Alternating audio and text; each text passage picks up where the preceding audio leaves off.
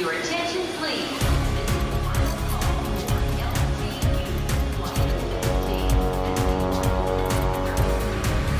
A hora dos portugueses. Desde 2014, Dom Edgar da Cunha está à frente dos destinos da Diocese Católica com mais paróquias e paroquianos portugueses nos Estados Unidos, a Diocese de Fall River.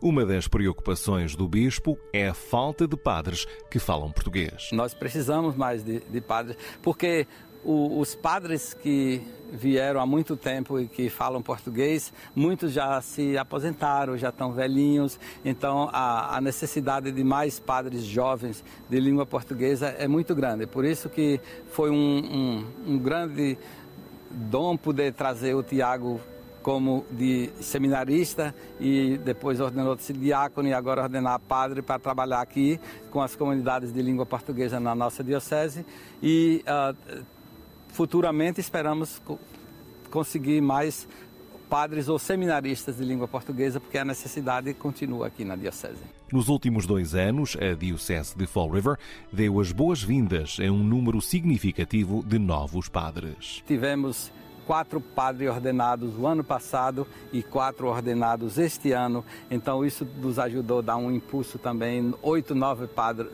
em dois anos. Essa diocese nunca tinha visto isso em décadas. E aí todo, tudo isso nos dá alegria e esperança.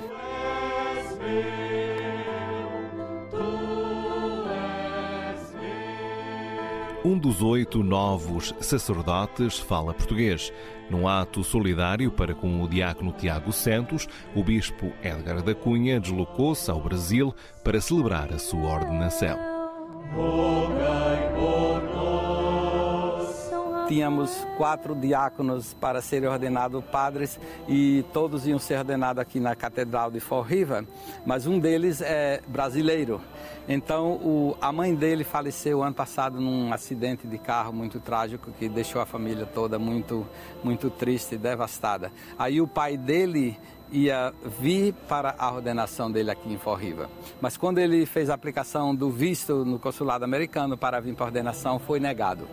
Aí foi mais uma, uma decepção muito grande para o diácono Tiago e ele ficou muito triste. Aí eu falei para ele: olha, então já que seu pai não pode vir, sua família não pode estar aqui com você, eu posso ir lhe ordenar lá no Brasil, junto com sua família, na sua paróquia. Para além do número reduzido de padres que falam português, há outras dificuldades que a Diocese de Fall River enfrenta, mas em quase uma década de missão, o Bispo da Cunha está satisfeito com o progresso.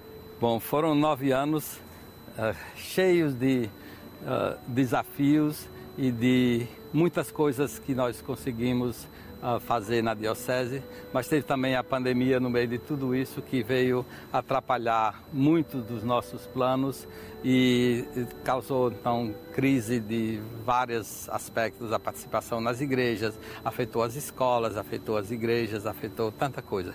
Mas eu olho para esses nove anos que passaram e eu dou graças a Deus por ter me dado a oportunidade de fazer uma diferença aqui na Diocese. Nós organizamos muita coisa uh, e continuamos, tem muita coisa ainda para organizar, para fazer, mas continuamos no trabalho, na missão aí. Este ano há uma revitalização da Eucaristia nos Estados Unidos. Haverá um sínodo e as paróquias também farão parte da reflexão sobre a presença de Cristo na Eucaristia. Tal como se verifica a nível global, há cada vez menos participação dos jovens na Igreja Católica, mas o bispo da Diocese de Fall River está a tentar inverter essa tendência com uma série de iniciativas.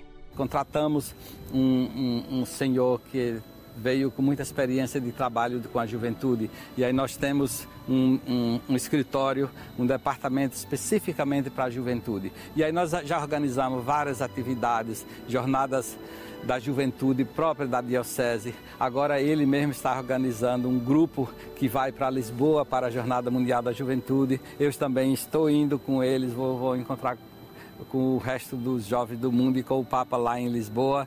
Então, tudo isso nos ajuda a, a manter essa, essa dinâmica de envolver as famílias e a juventude. Num mundo em constante mudança, os desafios da Igreja continuarão e são necessários bons líderes para encarar e resolver esses desafios.